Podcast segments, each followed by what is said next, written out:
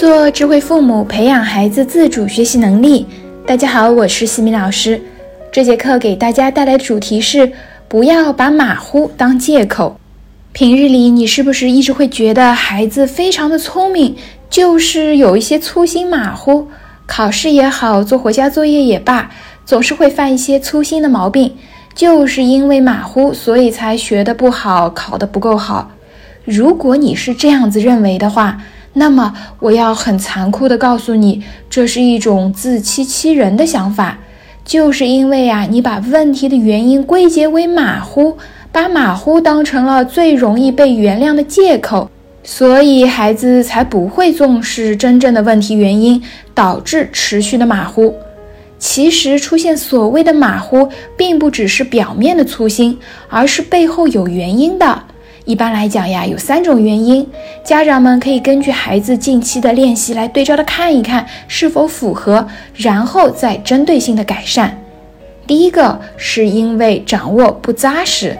你和孩子很多时候呀认为的马虎，其实呢是对这个知识点的掌握还不够扎实。就拿数学来说，数式没有算对，看起来是因为马虎，其实呢是不够熟练。如果考一加一等于几，孩子肯定不会做错，对不对？如果复杂的数式平日里也是经常算，相当熟练的情况下，其实孩子也不会出错。那还有的时候呢，你认为孩子马虎是审题不够认真，其实呢，不光光是审题不认真，而是啊，孩子他有的时候是根本就不知道这道题目里面挖了一个小坑。这个地方呀容易出错，但是呢他没有这样的意识，所以他才做错了。也就是说这里有坑，他不知道。而对于一个如果对考题非常熟练、对知识点掌握非常扎实的人来讲，他看到题目他就知道这里有坑，他就会引起注意。所以呢，孩子表面上看粗心，其实呀很大程度上是和第一点掌握不够扎实有一定关联的。那第二点呢，是跟他的行为习惯不好有一定的关系。一般情况下面，我们在某个地方如果犯了错、吃了亏、摔了跤，都会形成一种防备，会避免下次再犯。而被定义为马虎但是很聪明的孩子，由于呢把马虎当成了借口，他不重视在回家作业或者在课堂练习当中出错的地方，于是他就没有形成重视错题的习惯。到了考试，看到题目条件，他也就是和平时一样很粗略的扫一眼，于是呢，他下次还会出错。其实啊，这是因为他之前没有因为摔跤而总结经验所导致的。第三种情况呢，是时间安排不恰当。有的小朋友平日里在家中做题目能够做对，为什么到了考试的时候就会做错呢？你可以看一下他所花的时间。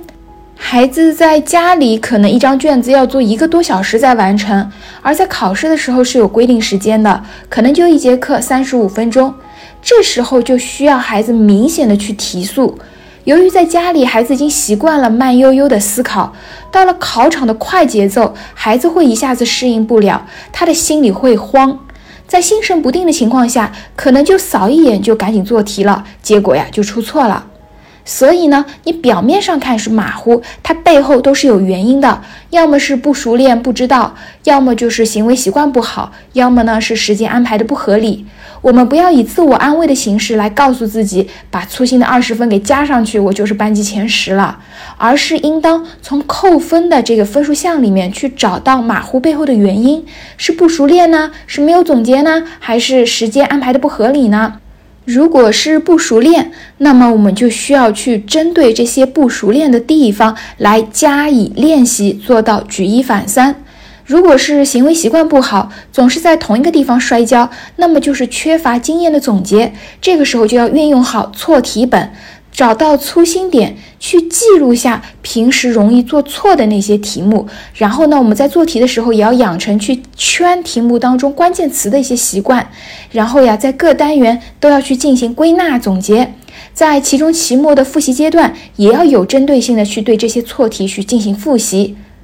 那如果是第三种是时间安排不合理的话，就需要在平日里呀，在家中多用计时器来进行计时。学校一张卷子是多少时间？你在家里面也要用一样的时间。如果呢，你遇到难题，你就需要学会先跳过，等到全部都做完了，有时间多再回过头来思考，不要在一道题目上面去卡太久。一般性来讲，在考试的时候，你一道题目卡一分半没做出来，就赶紧跳，不要再去思考了。这样子的话，可以帮助自己能够有效的安排好考场的时间，合理安排分配时间，这个习惯是非常重要的。同时呢，家长们也要避免在孩子面前说你很优秀，你就是粗心了一点，或者哎呀你又粗心了，下次认真一点，类似于这样的话。其实呢，这样的话并不能够起到很好的改善的效果，帮助孩子找到马虎背后真正的原因，并且及时的去调整改善才是最重要的。